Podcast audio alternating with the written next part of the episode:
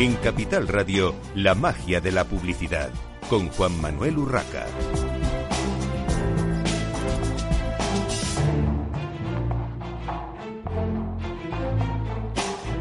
Buenos días y bienvenidos un viernes más a la magia de la publicidad en Capital Radio. Les habla Juan Manuel Urraca. Hoy tenemos con nosotros en el estudio a Cristina Vicedo, fundadora de Sincerely y exdirectora general de Future Brand. Eh, bienvenida, Cristina. Muchas gracias por haberme invitado y un placer estar aquí con vosotros. Bueno, tenemos también en el estudio, aunque eh, hablaremos con ella un poquito más tarde, a María Moreno, directora de marketing de New niw.es. Luego nos contará qué es. Bienvenida, María. Muchísimas gracias, encantada de estar aquí. Bueno, sin más dilación, vamos con Sincerely, con Cristina Vicedo. Eh, lo primero, eh, Cristina, eh, en estos tiempos tan complicados, ¿cómo te atreviste? ¿Cómo te has atrevido? ¿Por qué has dejado una compañía tan potente como Future Brand? Bueno, pues las razones son muchas, pero la principal sobre La que se pueda contar. La que se puede contar es que llevaba 21 años. Entonces, ya solamente por la cantidad de años que llevaba y por la necesidad de hacer algo más por mí misma, eh, llevo 34 años trabajando, de los cuales eh, la primera parte han sido siempre en clientes, compañías como Mars Incorporated o Joplé, y después eh, Future Brand desde hace 21. creo que tenía la necesidad de hacer algo por mí misma. Ha sido una decisión de mutuo acuerdo entre el grupo y yo. También había, mm, obviamente, se iban a producir restricciones de, de empleados y yo tomé la decisión en adelante antes de tener que despedir a gente mía y montar una empresa que ya tenía montada desde hacía cuatro o cinco años, pero que no la había puesto en marcha todavía. Bueno, y en Sincerely, eh, ¿qué vas a hacer que no estuvieses haciendo en toda anterior compañía? Porque los retos siempre son por algo, eh, eh, al final, como digo yo, físico también, ¿no? Mm, un proyecto, una, no sé, una campaña, una acción que quizá no has podido hacer por las circunstancias que sean y ahora a lo mejor eh, tienes la oportunidad, como tú bien decías, en un proyecto propio. Exacto. Eh, el branding es el, quizás el, descubrimiento más importante que he hecho en mi vida profesional, porque es, me apasiona, me encanta y creo que no tiene todo el recorrido todavía establecido o que debería de tener en un país como España. Y en un país como España, sobre todo si tenemos en cuenta que el 80% del tejido empresarial y cada vez más, y si no lo terminamos de destruir con esta pandemia, son eh, pymes. Pymes que lo que necesitan es realmente tener un propósito de marca y saberse dirigir correctamente y dialogar correctamente con sus públicos objetivos. Yo creo que en eso las grandes consultoras como Future Brand hemos fracasado, poniéndolo entre comillas, porque con algunas marcas lo hemos hecho muy bien, con otras no hemos llegado a terminar de hacerlo. Yo con Sincerely lo que quiero en concreto es trasladar perfectamente lo que una marca representa de una compañía, de su negocio, porque por eso es una marca, y cómo traslada eso que es a sus públicos objetivos en todos sus puntos de contacto, cosa que no suele ocurrir en el 90% de los casos. Sabemos muy bien definir quién somos, qué valores tenemos, sabemos muy bien expresarlos en una página web, pero cuando luego tenemos que ir a un punto de venta o cuando luego tenemos que hacer un newsletter o tenemos que hacer un banner en Internet, se nos olvida cuáles son los valores que realmente representamos. Y a mí esa falta de coherencia entre lo que decimos que somos y lo que hacemos es lo que me gustaría hacer a través de Sincerely. Aparte de que hemos ampliado el scope, no solamente queremos hablar de branding porque creemos que la marca es el principio, queremos hacer con marketing, queremos hacer comunicación, queremos hacer todo lo que puede ser la vida o poner en marcha y en, funcionamiento una marca. Pero fíjate, Cristina, que has mencionado algo clave, las pymes españolas, el, mm. prácticamente el 90% del tejido eh, empresarial, mm. iba a decir industrial, no, empresarial, español, es pymes y pymes, eh, en el caso de España, muchas veces muy pequeñas. Mm. Eh, ¿Se puede hacer marca? Poderse sí, pero eh, por, por, recursos, por formación, incluso muchas veces de, de, los dueños de las empresas, que como digo yo, ni siquiera son CEOs. Bueno, son CEOs, directores de marketing, directores Tienen 20.000 gorros. Tienen mil gorros. Entonces, ¿se puede hacer branding desde una pyme? Perfectamente. Eh, yo en eso lo que digo es que da lo mismo que tengas un euro o que tengas 100, pero hazlo con el euro que ya iréis poniendo 10, 20, 30 o 100. Lo importante es que tengas la idea clara en tu mente y que alguien te ayude a ejecutarla. Obviamente, si eres una, gran eh, una pequeña empresa, una gran empresa de consultoría, te va a poner unos presupuestos, porque obviamente todo esto se hace por unos eh, eh, recursos económicos más altos que a lo mejor una empresa como Sincerely. ¿Qué me permite a mí Sincerely? Somos prácticamente todos freelance, las personas que estamos, tenemos todas más de 20 o 30 años de experiencia en branding, comunicación y marketing lo que vamos a intentar es amoldarnos a esa necesidad, amalgarnos a lo que esa pyme pueda necesitar. ¿Que tenemos 2.000 para hacer cosas? Pues intentaremos empezar por el principio, que es definir quién es esa empresa y sobre todo quién quiere ser, que es lo que la marca debe reflejar. ¿Qué eres y quién quieres ser. Entonces, eso me permite, además, hacer cosas que antes en FutureBrand tampoco podía hacer, porque el pertenecer a un gran grupo te obliga a llegar a unos resultados y, por tanto, a pagar también un overhead. Yo no tengo overhead. Nosotros ahora mismo somos una empresa en la que nos hemos asociado en estos momentos 10 personas con diferentes perfiles, con mucho expertise, también provocado probablemente por el paro tan grande que tenemos, pero hay mucha gente con mucho eh, conocimiento, con mucha experiencia, que pueden ayudar a las pymes españolas perfectamente. Fíjate que es curioso porque eh, después de la pausa de la publicidad y después de la entrevista de María Moreno de New.es eh, tendremos eh, bueno una charla con el responsable de Brand Z España hablando sobre las, las marcas precisamente las 30 primeras marcas por valor en, en España. Y al final las grandes empresas es verdad que tienen unos activos eh, a veces intangibles, como es la propia, las propias marcas, eh, porque una cosa es eh, la empresa y otra cosa es la marca o las marcas que tienen las empresas, pero muchas veces no vemos el, el, valor de esas empresas o no le damos el valor que realmente tienen, ¿no? Me quedo con lo que acabas de decir de le damos, porque el, el, el, el principal paso que hay que dar es reconocer que una marca es un valor tangible, porque al final es la reputación que tú construyes. Es como una persona. Si yo digo que las marcas son instituciones, organizaciones, partidos políticos, personas, somos marcas que nos vendemos de una manera, comunicamos de una manera porque somos tenemos unas creencias y unos valores. Eso vale. Vale en tu reputación, vale en tu prestigio, vale en tu persona. En una compañía es lo mismo. Coca-Cola, BMW, Nike, estoy harta de decir estos ejemplos porque todo el mundo siempre recurre a los mismos, pero ya no valen más por sus activos tangibles, sino por su activo intangible que es la marca.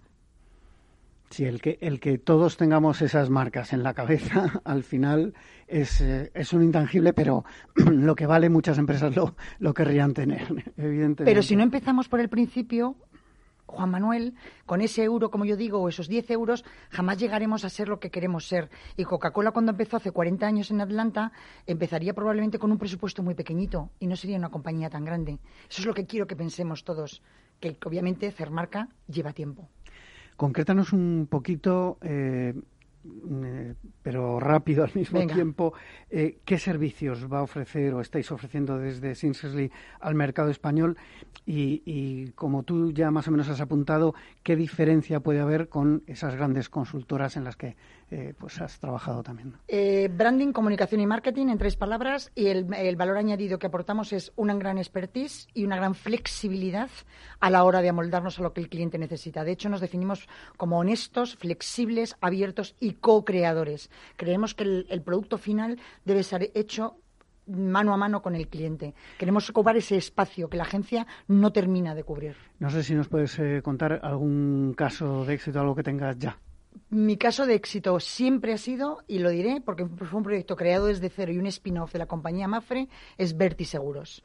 Una compañía que además supo hacer muy bien comunicación eh, a lo grande y masivamente en televisión y que ha apostado, ha apostado siempre y últimamente por un medio como este, que es la radio. Un medio cercano y que, y que construye muy bien marca. Bueno, pues eh, la última pregunta, Cristina, que se nos acaba el tiempo. ¿Cómo ves el sector eh, y, a los anunciantes en estos complicados momentos? Eh, es que me, dices que, en poco tiempo cuente eso. Veo el tema un poco regularcillo pero creo que se saldrá. Y mi punto de vista, que siempre procura ser bastante positivo de ver la botella medio llena, es que yo aprovecharía este momento en el que a lo mejor las ventas no nos acompañan y que tenemos que estar moviéndonos demasiado rápido para buscar ese resultado positivo y económico, que aprovechemos a pararnos un poquito. Creo que es un momento muy bueno para reflexionar sobre quién somos y quién queremos ser y que la marca nos ayude en el momento que todo esto salga otra vez y brote de nuevo la economía, a ayudarnos a que ese impulso sea mayor. Pero no perdamos el tiempo diversificando y moviéndonos y dando, ir yendo como pollos sin cabeza, que yo le digo muchas veces. Intentemos reflexionar, pensar. Muchas veces tenemos, las compañías tienen muchas cosas buenas dentro y no las ven porque no se paran y no piensan. Y yo lo digo de mí misma. Yo me paré en un momento determinado, en una situación crítica mundial con una pandemia y en mi compañía y dije, no tengo que estar aquí, me tengo que ir. Hay que ser valientes, hay que ser proactivos, no nos, no nos podemos quedar en nuestra zona de confort. Eso es un error. Cristina Vicedo, fundadora de Sincerely, muchísimas gracias por estar hoy con nosotros en La Magia de la Publicidad en Capital Radio. Continuamos con María Moreno, directora de marketing de Newy.es. Eh, María, ¿qué es Newy?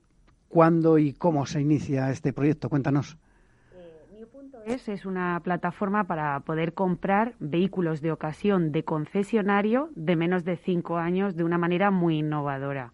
Innovadora porque ofrece unos servicios que otros portales eh, no pueden ofrecer. Primero es ese eh, el comprar vehículos a expertos con las garantías que eso conlleva, los concesionarios.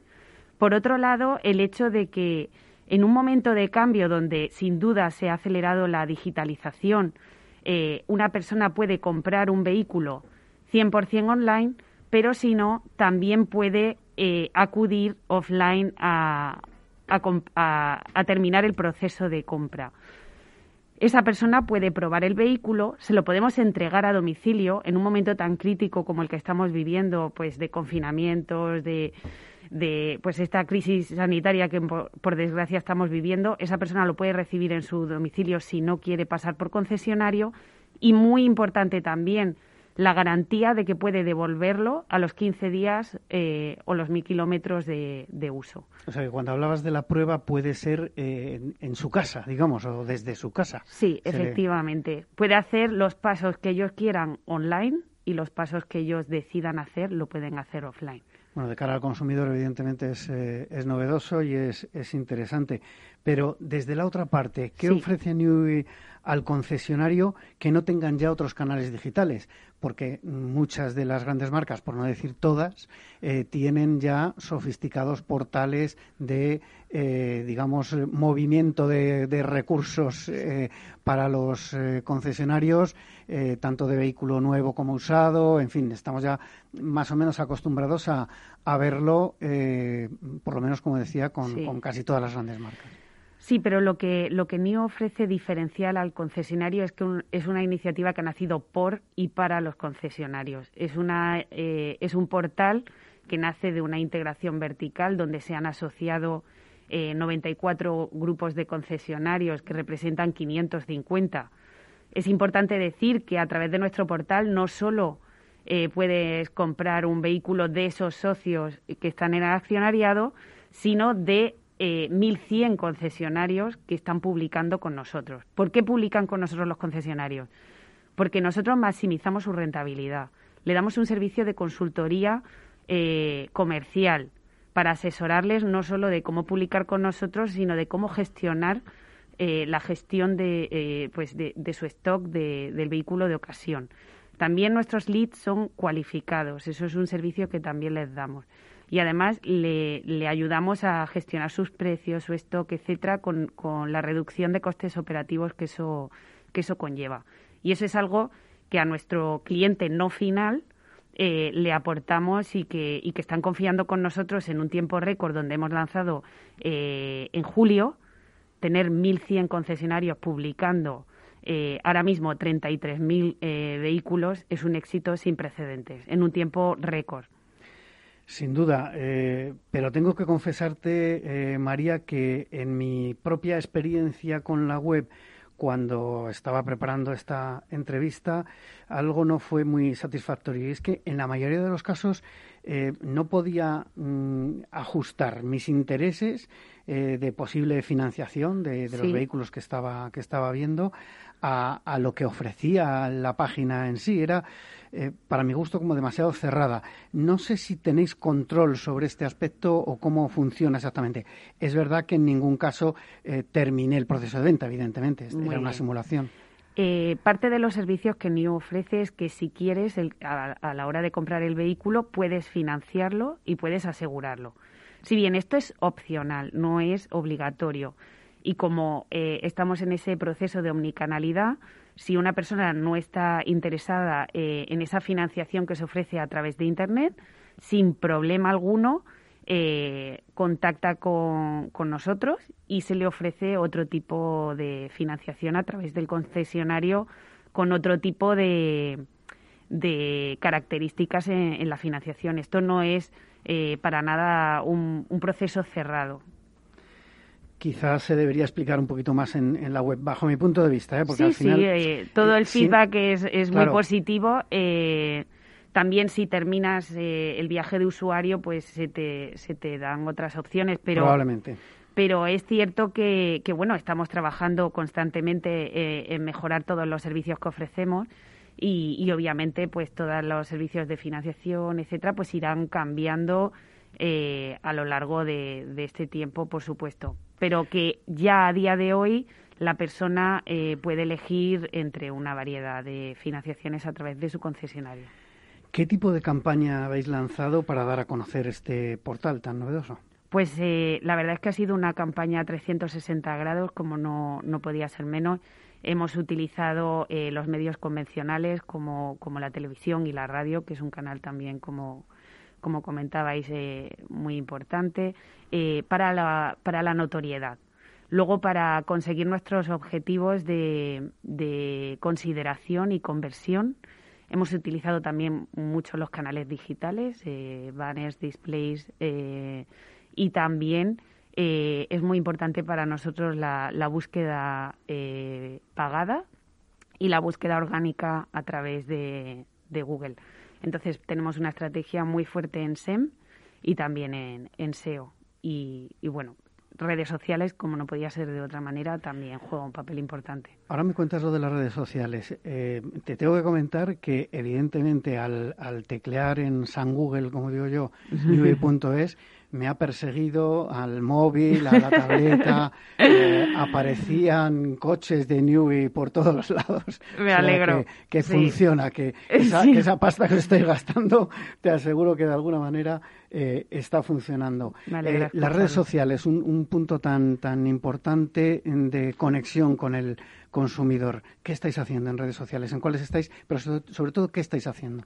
Pues en redes sociales lo, queremos, lo que queremos construir es una una comunidad de, confianza donde los expertos, los concesionarios sean eh, los que tienen la voz legítima ¿no? de, esas eh, dudas que, los clientes puedan tener. Entonces, eh, pues estamos mm, sacando muchísimos proyectos que van en torno a resolver las dudas de los clientes. Los concesionarios son los que responden. Estamos haciendo videopruebas eh, también de la mano de los concesionarios, donde ellos explican eh, los vehículos eh, pues de, un, de una manera muy, muy cercana y, muy próxima. Y, bueno, pues también vamos a hacer sorteos, vamos a hacemos las, las rutas new, donde las personas pueden ver eh, qué viajes, por ejemplo, pueden hacer ahora eh, más cercanos por la situación que estamos viviendo, pero que España es un país muy rico y, y, de una gran diversidad y en cualquier comunidad pues se pueden encontrar un montón de rutas que realizar con los vehículos New como no podía ser menos. Bueno, y en cuanto a eh, celebrities, influencers, eh, ¿los estáis utilizando? ¿Habéis eh, planteado el, uso de alguna de estas figuras en vuestras campañas? Pues ahora mismo tenemos dos meses de vida y en estos dos meses no, no hemos recurrido a este pues a este recurso que sin duda pues consideramos que deberíamos hacer en el futuro. Estamos en el proceso de seleccionar quién podría representar a, a, New, porque es cierto que no es fácil a nivel de marca eh, conseguir una persona que realmente refleje los, valores que tú quieres eh, eh, pues dar a conocer a los consumidores y en ese proceso estamos o sea que, que sí estamos seguros que pronto daremos con esa persona clave para, para que sea la voz de, de New en el caso de, de, decidir utilizar una de estas figuras bien sea celebrity o bien sea un influencer digital, digamos, ¿lo elegiríais vosotros o buscaríais la ayuda de una agencia? Bueno, eh, por el background que tenemos interno, eh, eh, lo elegiríamos nosotros lo que es la persona y luego pues quizá recurriéramos para lo que es el reclutamiento a una agencia si vemos que, que, no podría, que no pudiéramos conseguir el contacto de la persona concreta. Pero lo que es el análisis de qué persona podría reflejar eh, pues esa, esas características, esos valores de la marca, eso lo haríamos a nivel interno porque tenemos un, un equipo, eh, pues concretamente el equipo de marketing que, que yo lidero, pues con un, con un gran expertise en, en branding y que podemos hacerlo por, por nuestros propios medios. Saliéndonos un poco del tema digital, nos quedan un par de minutos. Eh, la televisión sigue siendo, eh, sobre todo hablando de, marca, que estábamos hablando y vamos a seguir hablando de, branding, de, marca, eh, sigue siendo el medio rey para, mm, para crear marca, por ejemplo, en un caso como el vuestro, que es marca nueva, mensaje nuevo, desconocido. Yo creo que juega un papel importante en el mix de, medios en una, en una marca que, que, llega, irrumpe en el mercado y que juega su papel, pues como tú comentas, de lo que es notoriedad. Eh, por sí misma eh, no, no creo que hubiéramos conseguido los resultados tan, tan impresionantes que hemos conseguido en, este tiempo que llevamos con vida y, hay que recurrir a otros canales pues pues como hemos comentado, de radio. Luego, a nivel digital, tú tienes que recoger esa demanda que has generado con los medios de notoriedad y, y, para nosotros, que somos un portal digital, es muy, muy importante, obviamente, tener una gran presencia ahí. Porque es una persona que ya está en la parte baja del funnel. Es una persona que ya sabe que quiere un vehículo y, a veces incluso que lo quiere de, de ocasión y, una marca concreta entonces, recoger esa demanda con un objetivo de conversión, el canal digital es muy importante, pero sin duda yo nunca dejaría de lado los canales enfocados a la notoriedad en una marca que irrumpe en el mercado, porque como comento, pues nadie te conoce. Nosotros ya en New, eh, pues en los dos meses que llevamos, hay mucha gente que ah, eh, en nuestro equipo nos hizo muchísima ilusión cuando ya veíamos que teníamos búsquedas en Google con new.es ese momento donde ya la gente descubre tu, tu marca y te busca por ti mismo, eh, es un momento que nos puso muy contentos. Muy bien, pues muchísimas gracias. María Moreno, directora de marketing de NUE. Despedimos ya a María y a Cristina Vicedo. Por, muchas gracias por participar hoy con nosotros. Nosotros vamos a hacer una breve pausa para la publicidad y continuamos en la magia de la publicidad en Capital Radio.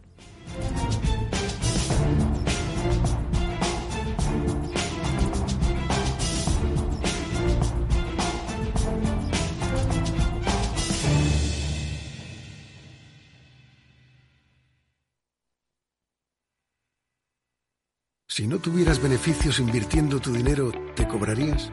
Nosotros tampoco. Así es el Result Investment de Finanbest. Un modelo de remuneración variable en el que tienes mucho que ganar. Porque solo ganamos si tú ganas primero. O lo que es lo mismo, si no sumamos, no restamos. Finanbest, tú ganas. Capital Radio. Si te gusta la cocina gallega de siempre, en el Mesón Gallego 1 y el Mesón Gallego 2 encontrarás los mejores pescados y mariscos de las costas junto a recetas de la Galicia interior, además de las carnes de Sanabria y los mejores embutidos de Zamora y nuestra terraza. Te esperamos en la calle Muller 35, teléfono 91 579 3623 y en la Plaza de la Remonta 13, teléfono 91 579 0769. Una recomendación del programa gastronómico Mesa y Descanso. Gráficas Naciones. Más de 50 años de experiencia en el sector de las artes gráficas. Apostamos por la última tecnología tanto en impresión offset como en digital y gran formato. Realizamos todo tipo de impresión. Tarjetas de visita, folletos, libros, vinilos, decoración y montaje de stands. Más información en el 91 629 2145 o en gráficasnaciones.es.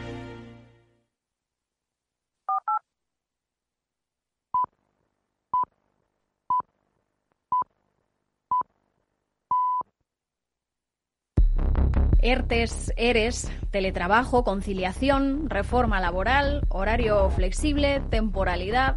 Nuestro país tiene una tasa de paro muy elevada y la tasa de temporalidad es también muy alta.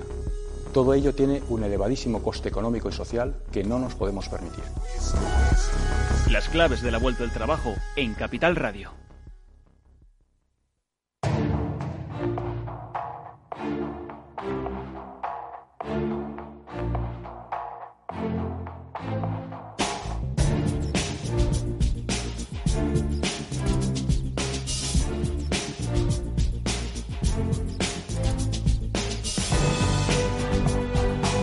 La magia de la publicidad con Juan Manuel Urraca.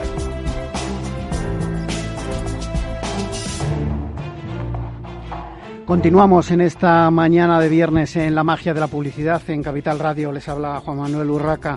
Tenemos ya con nosotros eh, a Ricardo Pérez, responsable de investigación de Brand Z o Brands eh, España para hablar eh, bueno, pues de la tercera edición del ranking Brands de las 30 marcas españolas más valiosas. Bienvenido, Ricardo. Hola, Juan, ¿qué tal? Buenos días. Bueno, cuéntanos lo primero, eh, ¿qué es Z? quién y cómo se elabora este ranking. Bueno, pues este ranking lo elaboramos desde Cantar, desde Cantar.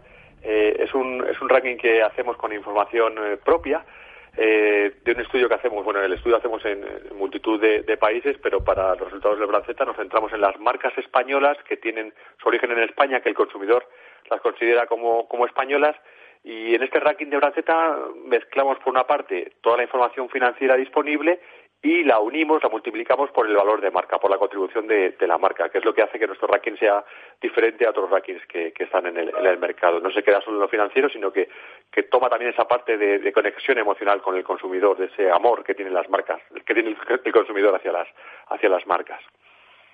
No, no vamos a repasar las 30 marcas, pero sí, si te parece, me gustaría que nos comentases esas 10 primeras eh, marcas españolas en este ranking.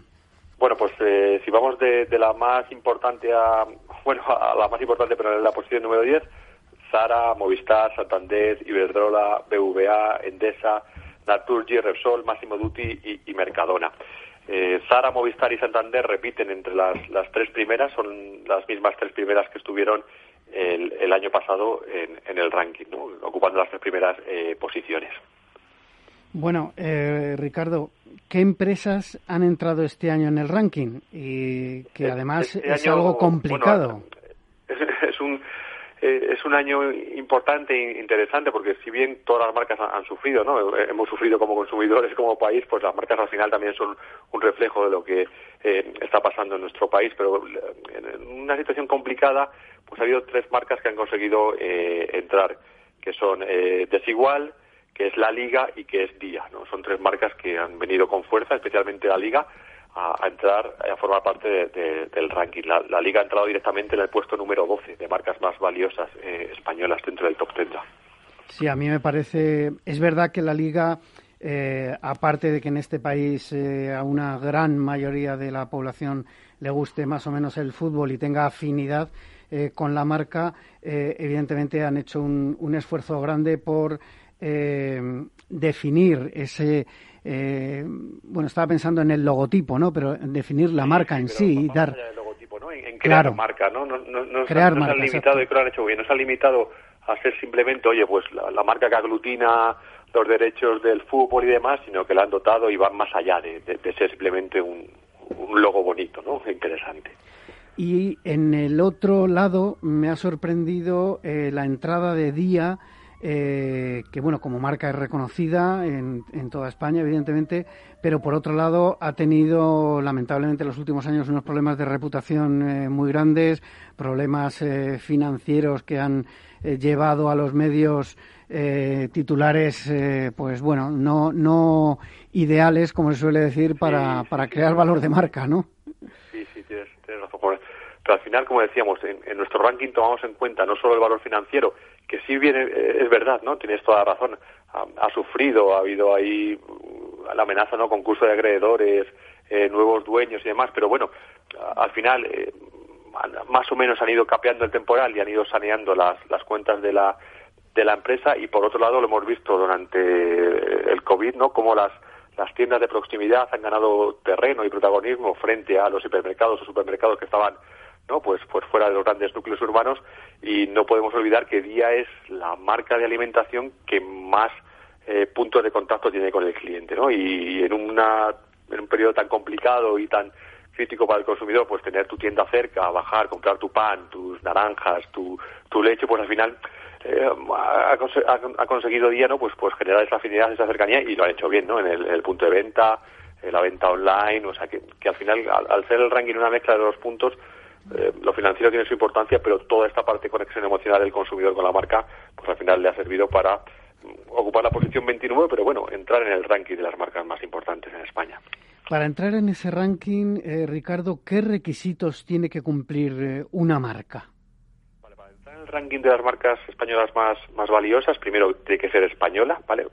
Tiene que ser española que el consumidor entienda que es española. Yo siempre pongo el ejemplo de Campofrío, ¿no? Aunque no está en el ranking, Campofrío todos la consideramos una marca española, aunque esté eh, los dueños sean Sigma, ¿no? Un grupo, un grupo eh, eh, mexicano. Entonces, bueno, el primer condicionante que tiene que tener es que la marca esté, se considere española por los consumidores y luego que los datos financieros sean, sean públicos y de acceso libre. Es decir, pues hay marcas que cotizan en bolsa y esas son, son fáciles, ¿no? Bloomberg nos da, nos da toda esa información. Luego hay otras marcas que cotizan en bolsa, pero publican sus balances, publican su cuenta de resultados. Entonces, bueno, simplemente, no, no simplemente, pero con tener esas dos eh, condicionantes eh, entran en, el ranking y luego también que esta categoría, ¿no? La categoría que, que en la que está esta marca esté analizada dentro de nuestro estudio Gran Z. Tenemos una gran capilaridad, analizamos buena parte de los, de los sectores, pero, pero siempre hay alguno que se nos puede quedar quedar fuera. Pero bueno, yo diría que las grandes marcas, las que, las que componen buena parte de nuestro Producto Interior Bruto, las que aportan fortaleza a la economía del país,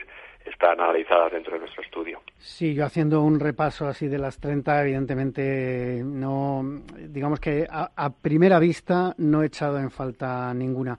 No, eh, no, no, no, no, ya digo, cuando, cuando diseñamos el estudio hicimos eso precisamente, ¿no? Fuimos al Producto Interior Bruto, grandes marcas, grandes sectores, claro, quedan fuera pues los, los, grandes industriales, ¿no? Pues una Indra, ¿no? Que es una marca súper potente, una Acciona, pero al final esas son, son marcas que, que no hablan con el consumidor, ¿no? Lo nuestro es un ranking de, de, marcas, esas marcas sí son, son muy fuertes, pero al final no son marcas que hablen de tú a tú el consumidor o que, o que las tengamos en nuestro día presentes, no están presentes porque, bueno, Indra pues tiene todo el tema tecnológico del metro, acciona, hace muchísimas cosas y, y muy bien, pero al final por eso esas marcas no, no entran a formar parte de nuestro, de nuestro ranking. Bueno, para ir terminando, Ricardo, eh, hay un aspecto que me ha llamado la atención que resaltáis en, en el estudio eh, y es eh, las marcas del ranking con mayor contribución de marca. Y aquí resaltáis Mafre, Mau, BBVA y Cruzcampo. Y me llama muchísimo la atención que ninguna de ellas está ni siquiera entre las diez primeras, salvo BBVA, que está la quinta. claro, cuéntanos, explícanos un poco esto. Claro, como, es, como te explicabas, ¿no? Como se explicaba, el, ranking se compone de dos partes, ¿no? El balón financiero y, por otro lado, la contribución de marca, que es donde un MA, un Cruzcampo, un MAFRE, un BVA tienen un 5, ¿no? El máximo, la máxima puntuación. Quiere decir que han hecho un trabajo muy bueno en la creación de marca, ¿no? BVA, ¿no? Pues de, ser un, banco, llamémoslo así, tradicional, toda la evolución digital, cercanía y proximidad. Claro, ¿qué sucede? Que su, su, su fortaleza no podemos comparar la fortaleza económica que tiene un Movistar o que tiene un Santander con la que tiene, por ejemplo, un Mau o un Cruzcampo, ¿no? Es, juegan en dos ligas diferentes, sí. Se ve mucha cerveza eh, Mau, se ve muchísima cerveza Cruz Campo, pero, pero Zara vende muchísimo más ¿no? que, ellos. De hecho, su, su valoración eh, económica es casi, diríamos, cinco veces superior a cualquiera de estas dos marcas. Es por eso, ¿no? Es, es el músculo financiero de estas, de estas, de estas marcas, no es tan fuerte, no le permite, ¿no? Eh, que aun teniendo un valor de marca, una contribución de marca tan fuerte, puedan llegar a esos 22.000 millones que vale Zara o a esos 16.000 millones que vale que vale Santander. Eh, BVA está cerca, ¿no? BVA tiene 6.400, eh, Santander tiene 7.600, pero bueno, eh, a la medida en que nuestros resultados financieros eh, vayan mejorando, que esperemos que sea así para por el bien de, de todos, ¿no? Con una contribución de marca tan fuerte, pues seguramente puedan subir posiciones dentro del dentro del ranking. ¿Hacéis algún tipo de relación con, eh, el, digamos, el ranking a nivel mundial? Porque, bueno, por si los oyentes no lo saben, evidentemente hay un Branceta eh, mundial. Sí, tenemos un Brevemente, Ricardo. Donde, donde, solo hay dos marcas españolas, que son eh, Zara y Movistar la metodología simplemente es, bueno, simplemente no es, exactamente la misma. Claro, lo que sucede es que en ese ranking de las marcas globales, pues entran a jugar parte ya las marcas chinas, americanas, tecnología. Simplemente por ponerte un ejemplo, hace 10 años o 12 años en el ranking top 100 solo había una marca china, este año hay 17.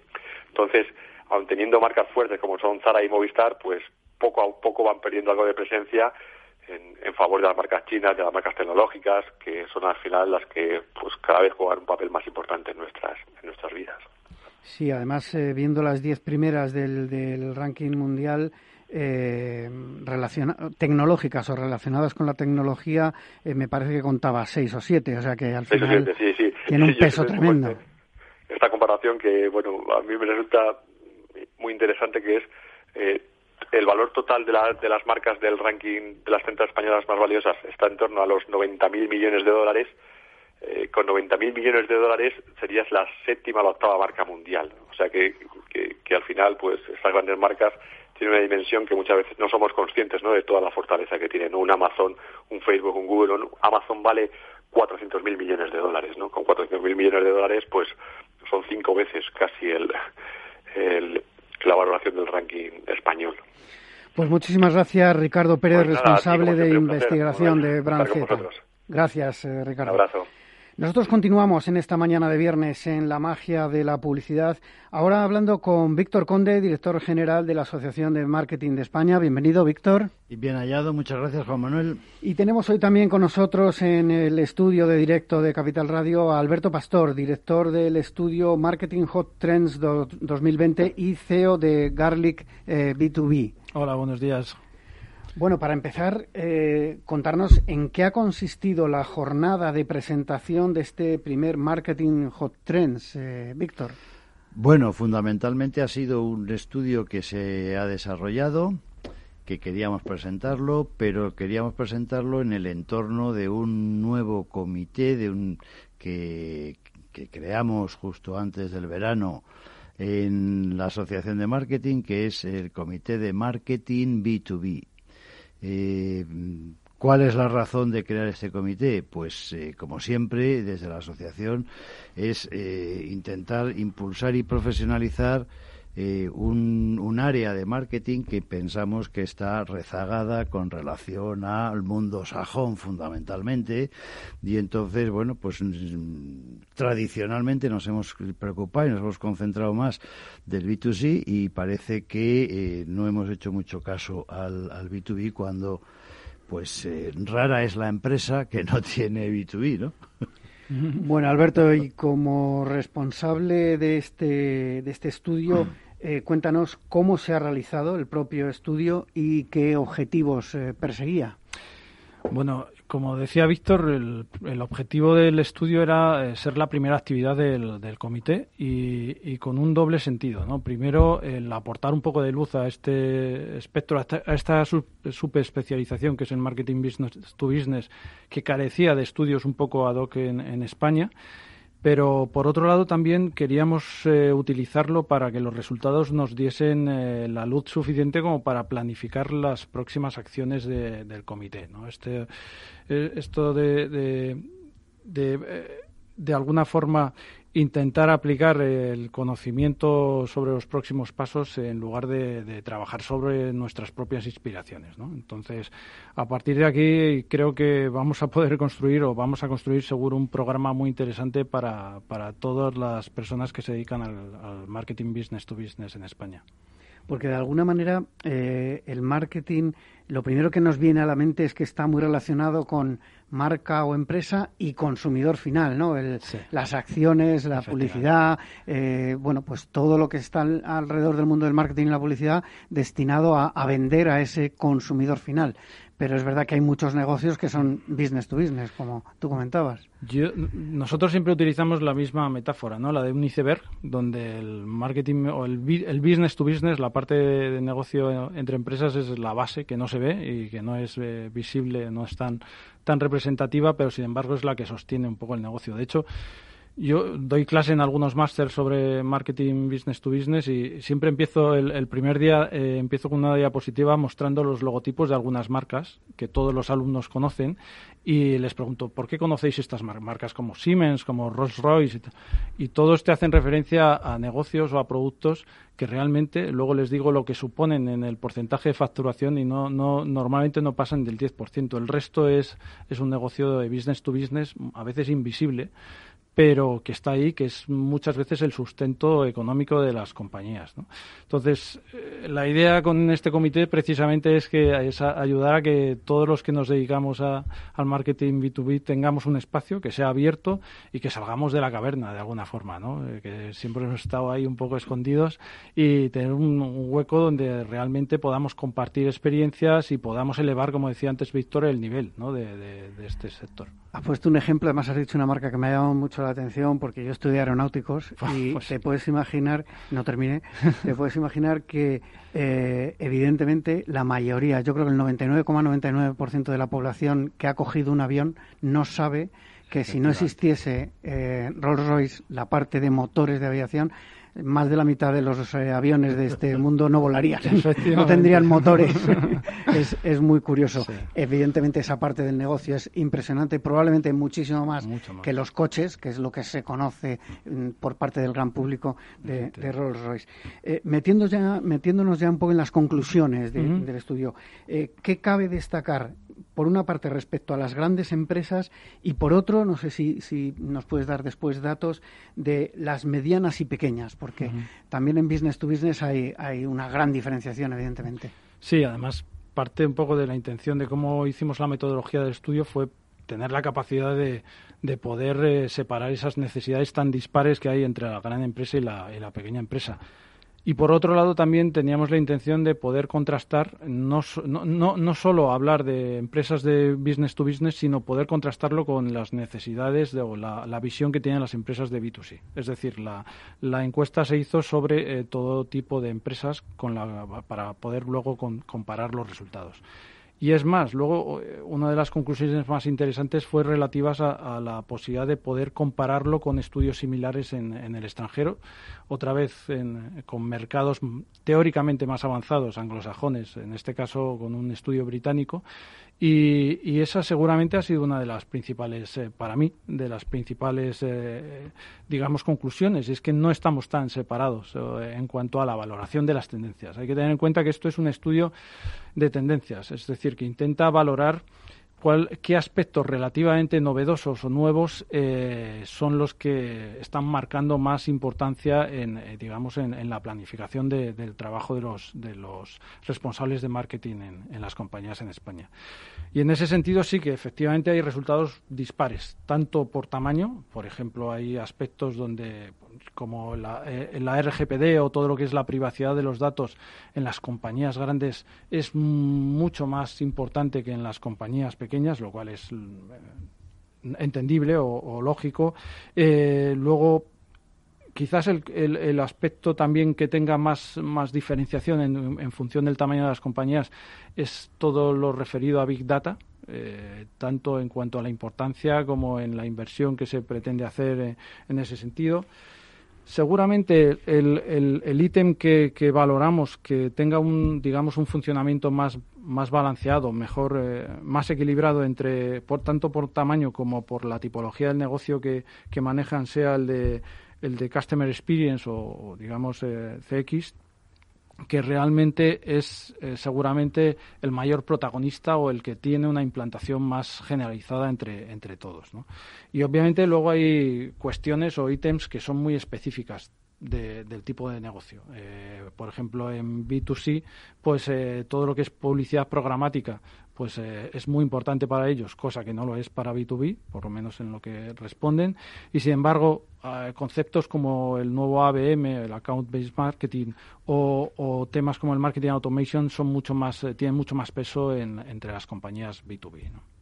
De hecho, esto último que comentas de Marketing Automation es un, va a ser eh, tema de un monográfico ah. en, en, este programa dentro de unas semanas porque hay muchísimas herramientas ya y hay mm, muchas grandes empresas. Yo al preparar el programa me, me sorprendí incluso de eh, casi todas tecnológicas, evidentemente, pero eh, el potencial que hay ahí, ¿no? En cuanto a herramientas de marketing automation eh, para facilitar la vida de alguna manera a, mm, todos esos equipos de, marketing que tienen que trabajar eh, no solo con el consumidor, sino también empresa a empresa. Eh, bueno, no sé si nos querías comentar algo más rápidamente respecto a conclusiones.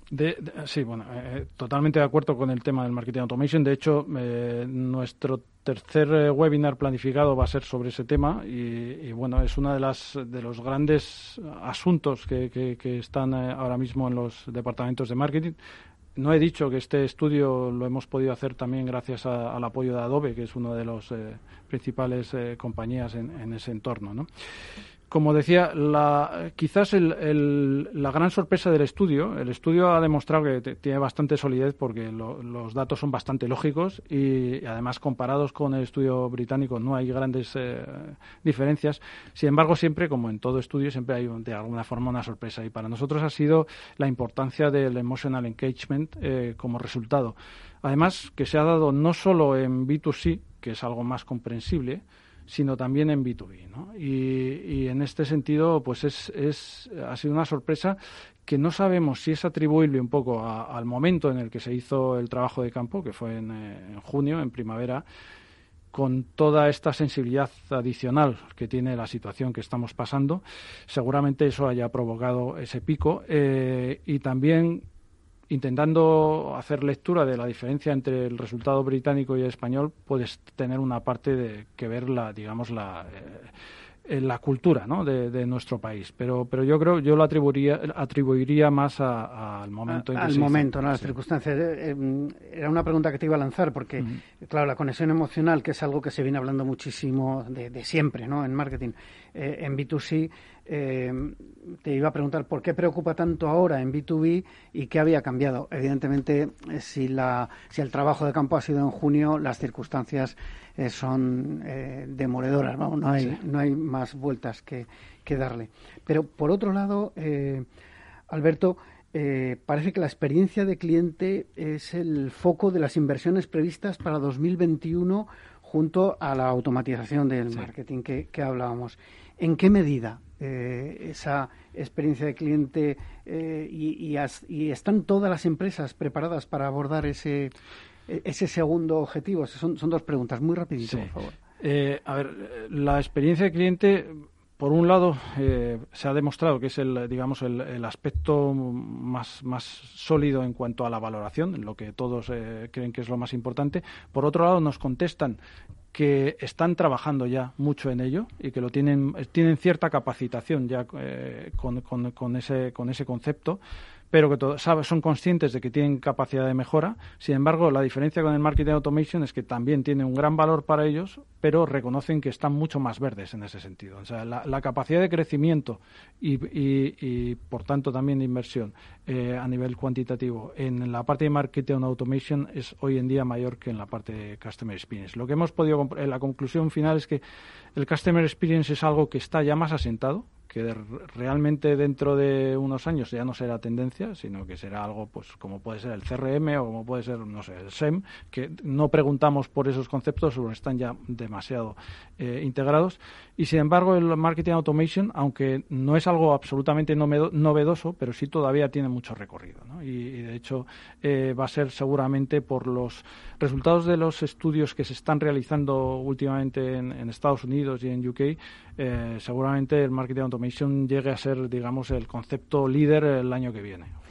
Y te preguntaba, ¿están las empresas y los departamentos de marketing preparados para, para esto? Porque eh, al preparar la entrevista me acordaba de, de, un comentario en una convención de un gran fabricante tecnológico con su canal de distribución que decía, bueno, nosotros a estos los tenemos contentos porque los llevamos de viaje y los damos de comer de vez en cuando, una fiesta y, ya está. Ese es el marketing a business to business, el marketing al canal como se ha hecho toda la vida y que está muy bien hecho, pero parece, parecía que no había más, más allá. Eh, Yo Aquí, eh, eh, esa pregunta no se ha resuelto en el estudio, pero sí que te puedo dar mi experiencia. Yo obviamente trabajo con muchos clientes y tengo esa, esa, ese termómetro, ¿no? Yo creo que no no es una, cuestión, una cuestión de falta de capacidad, obviamente, individual de las personas que componen los departamentos de marketing. Es una cuestión de estructuración del trabajo. Yo creo que todavía no son conscientes de que la aplicación de esa tecnología también requiere de un proceso, digamos, de, gestión, de una parte de gestión y de una capacitación específica que a día de hoy no, no están todavía seguramente preparados. Es mi opinión personal. Con lo cual, al final, mm, primero veremos ese aspecto en las grandes compañías, los grandes departamentos de marketing y después, eh, bastante después, llegará a la mediana y, sobre todo en España, pequeña empresa, porque al final, eh, viendo el ranking de esas eh, empresas relacionadas con el marketing automation en cuanto a herramientas, yo las veía todas muy grandes, grandes tecnológicas eh, con precios también elevados en cuanto a el uso o eh, la compra eh, y los servicios de sus herramientas. También te diré rápido que hay soluciones que, se adaptan a, a, los tamaños distintos de las empresas. ¿eh? Eh, seguro que en ese programa saldrán todos estos temas. Muchísimas gracias a Víctor Conde, director general de la Asociación de Marketing de España, y Alberto Pastor, director del estudio Marketing Hot Trends y CEO de Garlic B2B. Eh, yo me despido ya hasta el próximo viernes. Les espero aquí en la magia de la publicidad en Capital Radio. Les habla Juan Manuel Urraca. En Capital Radio, la magia de la publicidad, con Juan Manuel Urraca.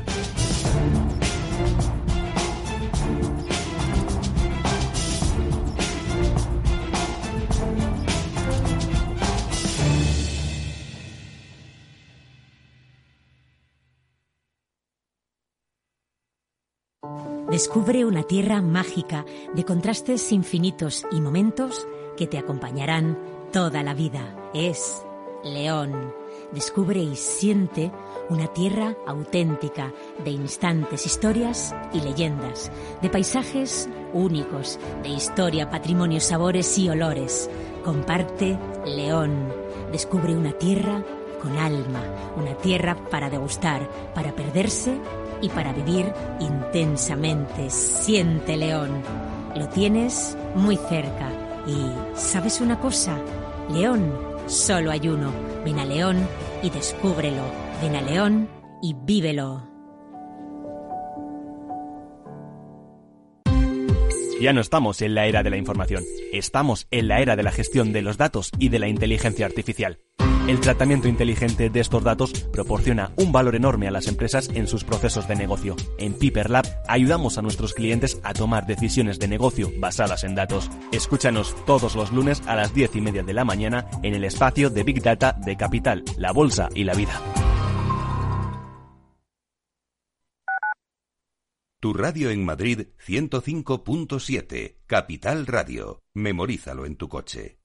Disfruta de la mejor cocina gallega en Montes de Galicia. Todo un clásico moderno en el barrio de Salamanca. Disfruta de la variada dieta atlántica, de las mejores carnes y pescados tratados con respeto y transparencia y regados con una de las mejores bodegas de la zona. En grupo, en familia o en pareja, Montes de Galicia te ofrece el espacio perfecto en cada ocasión. ¿Sabes cuál es el mejor dial para escuchar Capital Radio? Tu móvil. Ya tienes disponibles las versiones de iOS y Android de Capital Radio. Y si quieres escucharlas en tu coche, lo tienes muy fácil. Empareja el Bluetooth de tu coche con tu móvil o tableta, entra en la app de Capital Radio y ya lo tienes. Escucha Capital Radio en digital. Y si te preguntan qué escuchas, no lo dudes. Capital Radio.